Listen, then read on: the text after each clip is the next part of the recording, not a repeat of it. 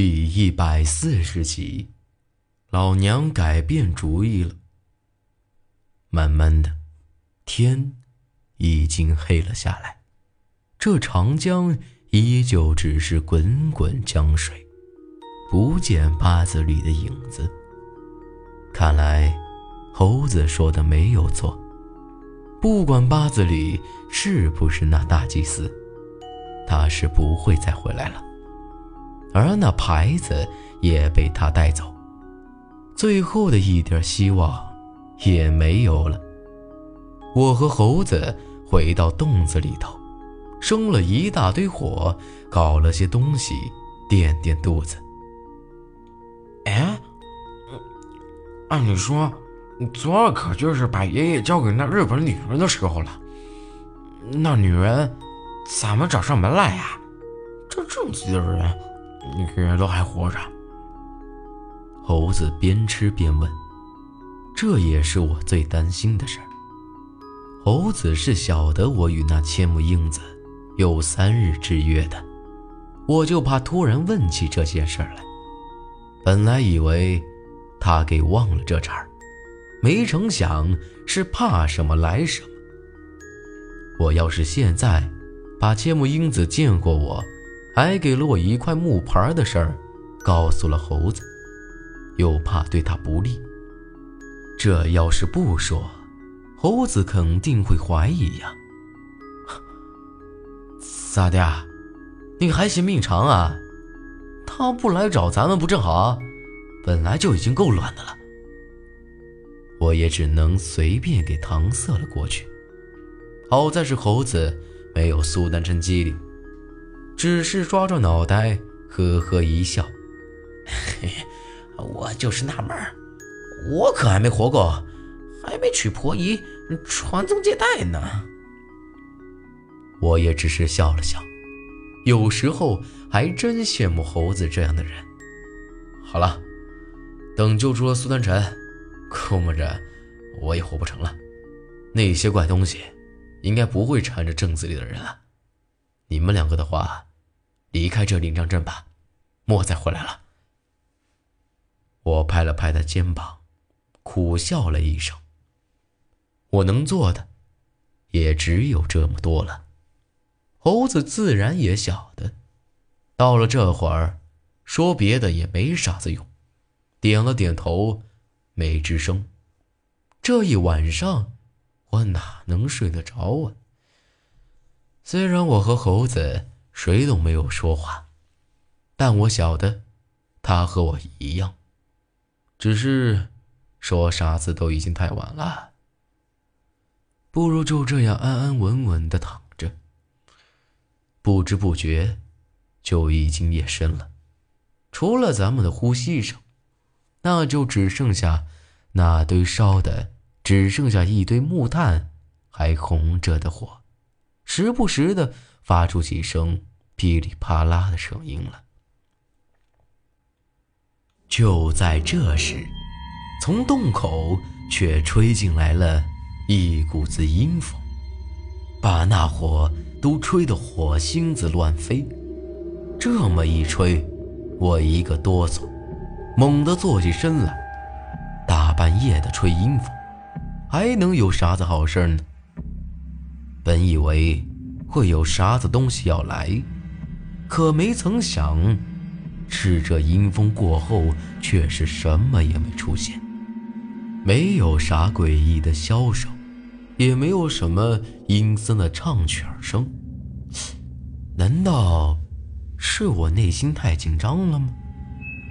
正纳着闷儿，却感觉背后有些不大对劲儿，像是有人盯着我一样，搞得我浑身毛躁躁的。我是睡在最外头，猴子和那些娃娃在我后头。这会儿，我侧着身子看着洞口，后头除了他们，可就没有别个了。这回头一看，差点没把我给吓死过去。猴子和那几个娃，都直挺挺的站在我后头，眼睛。黑乎乎的，像是只剩下了一个黑洞一样，一个个的脸上还挂着笑，看起来格外的瘆人。然而，就在这时，却远远的听到从江上又一次传来了那阵熟悉又诡异的佳乐声。该起身了。猴子的嘴里发出一阵怪声，这哪里还是他的声音，倒像是嗓子被浓烟呛了一样，嘶哑又干涩。喂，猴子，醒醒！我也顾不得害怕，一把抓住他的肩膀，使劲晃了晃。可这哪里能够晃得动呢？情急之下。我只能将中指咬破，抹了一点血在他的额头上。这还是苏丹臣以前说过的，说那是可以驱邪。猴子的笑声是越来越诡异了，压根儿就不怕这东西。而这下，那几个娃娃突然朝我走了过来。像是一个个木偶一样，不由分说的就把我给抓住了，脚下一个失重，直接被他们给四脚朝天的架了起来。而这猴子就更加厉害了，直接猫腰一跳，就骑在了我的腰上。这些个娃娃虽然不是太小，可最大的也才九岁。哪能有这么大的力气把我给抬起来？更何况我身上还坐着猴子呢。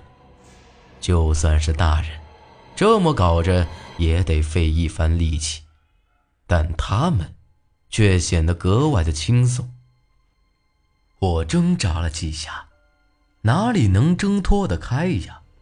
那抓着我几个手就像是铁钳子一样。死死地攥着我，而猴子也在上头压着我，压根儿就没得丝毫的松动。一抬出洞子，我就看到那江上雾气沉沉，那雾气里头还隐隐的传来一些红光，仙人板板的，是那红衣女人呢？不是明儿个才到成亲的日子吗？这女人咋今儿个就来了？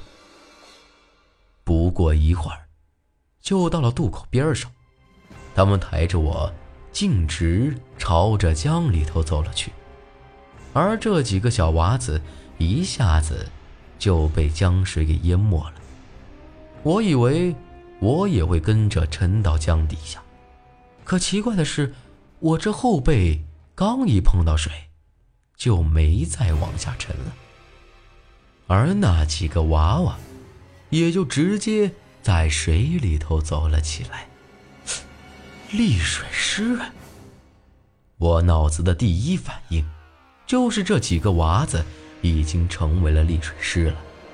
这么看来，他们早就死了。可就在出事之前，咱们还一起吃过东西啊！我没理由连个死人都看不出来呀。还有猴子，难道他也已经死了？慢慢的，我已经被他们给抬到了江中心，而那女人依旧是和之前一样，骑在那棺材上。说好的明儿个成亲，狗日的下三滥的贱人！一看到他，我就破口大骂。他倒也没生气。反而是咯咯咯几声笑，老娘等不及了，想今天就入洞房。